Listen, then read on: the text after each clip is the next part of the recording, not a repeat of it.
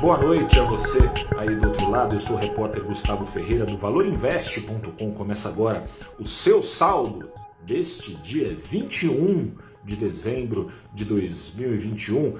Eu dizia aqui ontem no saldo do dia que o Brasil é cansativo. É cansativo, mas cansativa também é a pandemia, né, gente? Quando a gente acha que que está acabando, que a gente vai se ver livre dela, vem alguma surpresa. A surpresa da vez, bom, já não é surpresa, né? A variante Omicron que vem obrigando o mundo todo, então, portanto, o mercado financeiro global também a reviver os temores Temores que pareciam abandonados no caso de restrições de mobilidade serem retomadas, o que seria, sim, inegavelmente, como foi ao longo da pandemia, eficiente em conter o avanço do vírus da Covid-19, mas também, inegavelmente, como ficou demonstrado na pandemia, com o efeito colateral de conter também o ritmo das economias.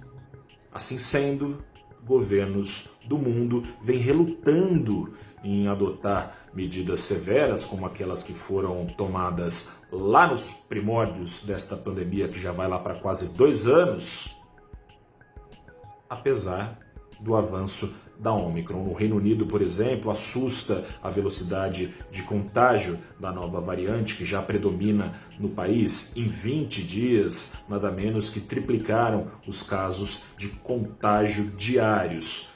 Nos Estados Unidos, especificamente em Nova York, coração da economia americana, coração financeiro do mundo ocidental, a coisa impressiona ainda mais. A Covid-19, uh, seu contágio diário por lá, nesses mesmos 20 dias, primeiros 20 dias de dezembro, contágio diário em Nova York subiu 700% neste pequeno período tanto no Reino Unido quanto em Nova York, está em nível recorde o contágio pela Covid-19. Mas, como dizia, os governantes relutam. Boris Johnson, primeiro-ministro britânico, já avisou que nada de lockdown, nada de restrição mais severa, pelo menos até passar o Natal. Depois ele não descarta.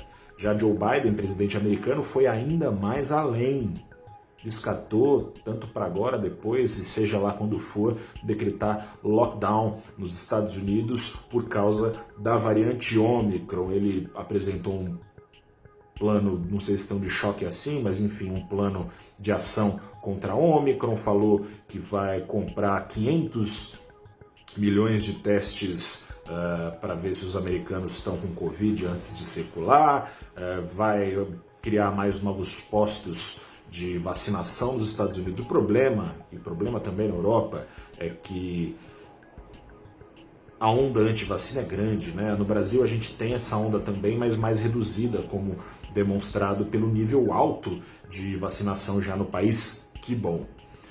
Mas esse, é, esse índice de anti-vacina grande tem tornado a coisa um pouco mais difícil. Vamos ver no que dá seja como for, sem restrições de mobilidade nesses principais centros financeiros do mundo ocidental, teve espaço para a turma e as compras catar os descontos dos últimos dias no mundo todo. Teve disparada na Europa, teve disparada de bolsa nos Estados Unidos, teve disparada na maior parte dos emergentes. Não no Brasil. No Brasil, o andamento da coisa foi meio xoxo, o Ibovespa chegou até a perigar cair subiu só um pouquinho, menos de 0,5%, 0,46%, à altura dos 105.500 pontos, com a ajuda de exportadoras no embalo dessa expectativa de continuidade da retomada econômica global. Por aqui, o puxa daqui, puxa de lá do orçamento foi o que manteve investidores mais contidos, mais acabrunhados. Acontece que a impressão é de que o orçamento para 2022 não é tão ruim quanto poderia ser, mas que também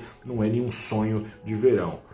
Ponto positivo do ponto de vista do mercado é que, bom, enquanto eu estou gravando aqui, falta dar a martelada final, já passou na CMO, na Comissão Mista de Orçamento, vamos ver se o Congresso aprova.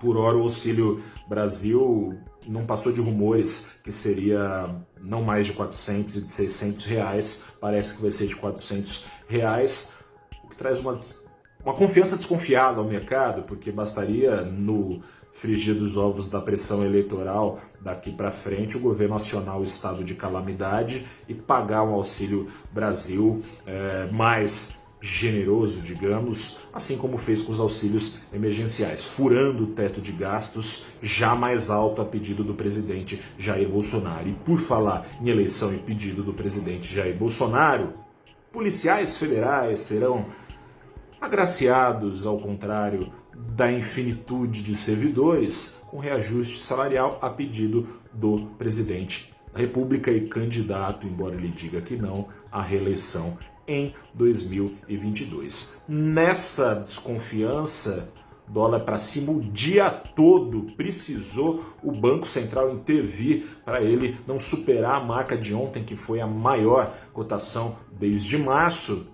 Mas ficou empatado o dólar nos mesmos R$ 5,74, com uma queda só de 0,04 centavos, 4%, perdão, não suficiente para o dólar arredar o pé dessa altura tocada desde ontem. Eu fico por aqui, conto com você ao longo desses dias, claro, como sempre, foi ao longo desse ano todo, né? Que bom, continue conosco no valorinvest.com para saber o sobe e desce ao vivo dos ativos no Brasil e no mundo e os seus porquês e poréns. Um grande abraço, boa noite, até a próxima.